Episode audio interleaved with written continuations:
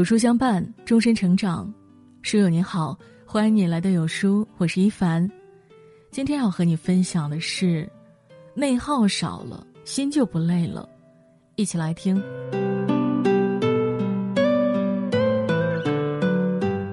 有人说，真正让人疲倦的，不是繁重的工作和琐碎的生活，而是内耗。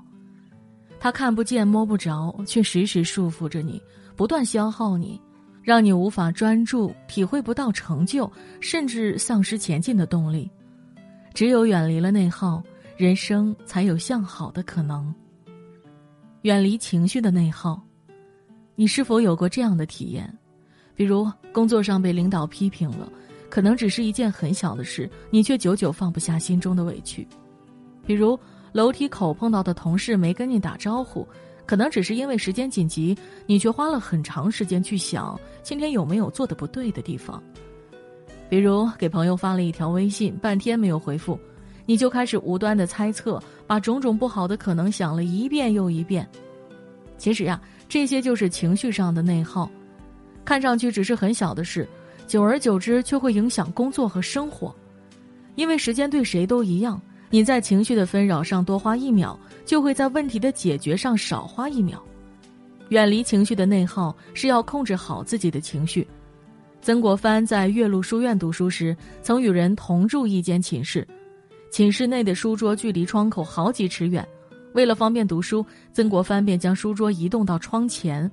室友见后大为恼火，说：“你的书桌放在窗口，把我案头的光线全给挡住了。”曾国藩听后没跟他计较，反而和气地问他。我的书桌应该放在哪里呢？室友指着床边，就放在那里吧。曾国藩笑一笑，按照他的意见放了。到了晚上，曾国藩用功读书，这位室友又说：“白天不念书，夜深了却来打扰人吗？”曾国藩便改朗读为默读。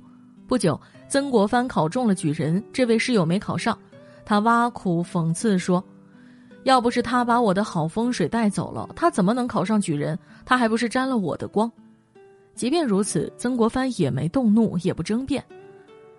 控制好自己的脾气，不在情绪上跟别人内耗，才能远离纷扰，专注的做好当下的事情。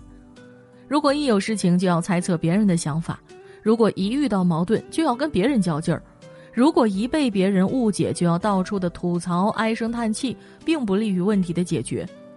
越与情绪纠缠，就越会把自己拉进深渊。越与情绪较劲，就越会让自己陷入泥潭，内耗自己的情绪，最终耗费的是自己的时间和精力。远离工作的内耗。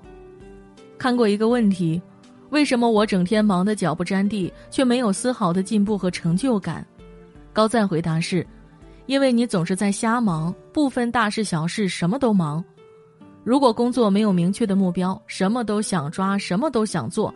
到头来可能是一事无成，远离工作的内耗是要让目标更明确一些。看过一个小故事，一位父亲带着三个儿子到草原上狩猎野兔，在到达目的地一切准备就绪之前，父亲向三个儿子提了一个问题：“你们看到了什么？”老大回答道：“我看到了我们手里的猎枪，在草原上奔跑的野兔，还有一望无际的草原。”父亲摇摇头说：“不对。”老二回答道：“我看到了爸爸、大哥、弟弟、猎枪、野兔，还有茫茫无际的草原。”父亲又摇摇头：“不对。”而老三的回答只有一句话：“我只看到了野兔。”这时父亲才说：“你答对了。”最重要的是只有一件。这本书中提到，同时做几件事只会分散你的专注力。如果你期望凡事都能走向成功，那么必须聚焦目标，你要做最重要的那件事。选择多了，路就弯了；目标多了，精力就散了。在大海中航行，你必须朝着灯塔的亮光前行，才不会偏航；在大山里行走，你必须按着指南针的方向指引，才不会绕路。如果要出色的完成工作，我们需要全神贯注于自己的目标，忽略其他无关的困扰，专注坚定的往前走，远离生活的内耗。有条三七法则这么说的：一部手机百分之七十的功能是没用的；一间大房子百分之七十的空间是闲置的；家里的东西百分之七十是经常不会用的。想一想啊，确实如此。比如，你本来只需要一件上衣，却为了搭配又买了计划外的裤子和鞋子；比如，某一天你突然心血来潮想亲手烤个蛋糕，于是网购了烤箱和一堆东西，到最后可能就只用了一次。久而久之，你的空间越来越小，你的环境越来越挤，你的心越来越堵。远离生活的内耗，是要让自己对物质的需求归于简单。古希腊先贤苏格拉底一生过着朴素的生活，无论严寒酷暑，他都穿着一件普通的单衣，经常不穿鞋，吃饭也不讲究。有一天，几位学生怂恿他去热闹的集市逛一逛，他们七嘴八舌地说：“集市里的东西可多了。”好听的、好看的、好玩的，衣食住行应有尽有。您如果去了，一定会满载而归。苏格拉底想了想，同意了学生们的建议，决定去看一看。第二天，苏格拉底一进课堂，学生们立刻围了上来，热情的请他讲一讲集市之行的收获。他看着大家，停顿了一下，说：“这次我的确有一个很大的收获，就是发现这个世上原来有那么多我并不需要的东西。”很多时候，我们觉得时间不够用，我们觉得每天除了累还是累，是因为我们常常在为无关紧要的百分之七十疲于奔命，却错过了人生最重要的百分之三十。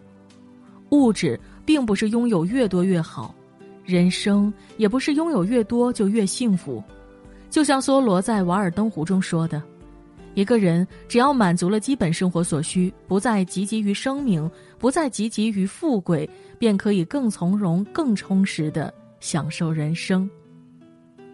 看过一句话，人们总是把幸福解读为有，有房、有车、有钱、有权，但幸福其实是无，无忧无虑、无病无灾。有多半是给别人看的，无。才是你自己的。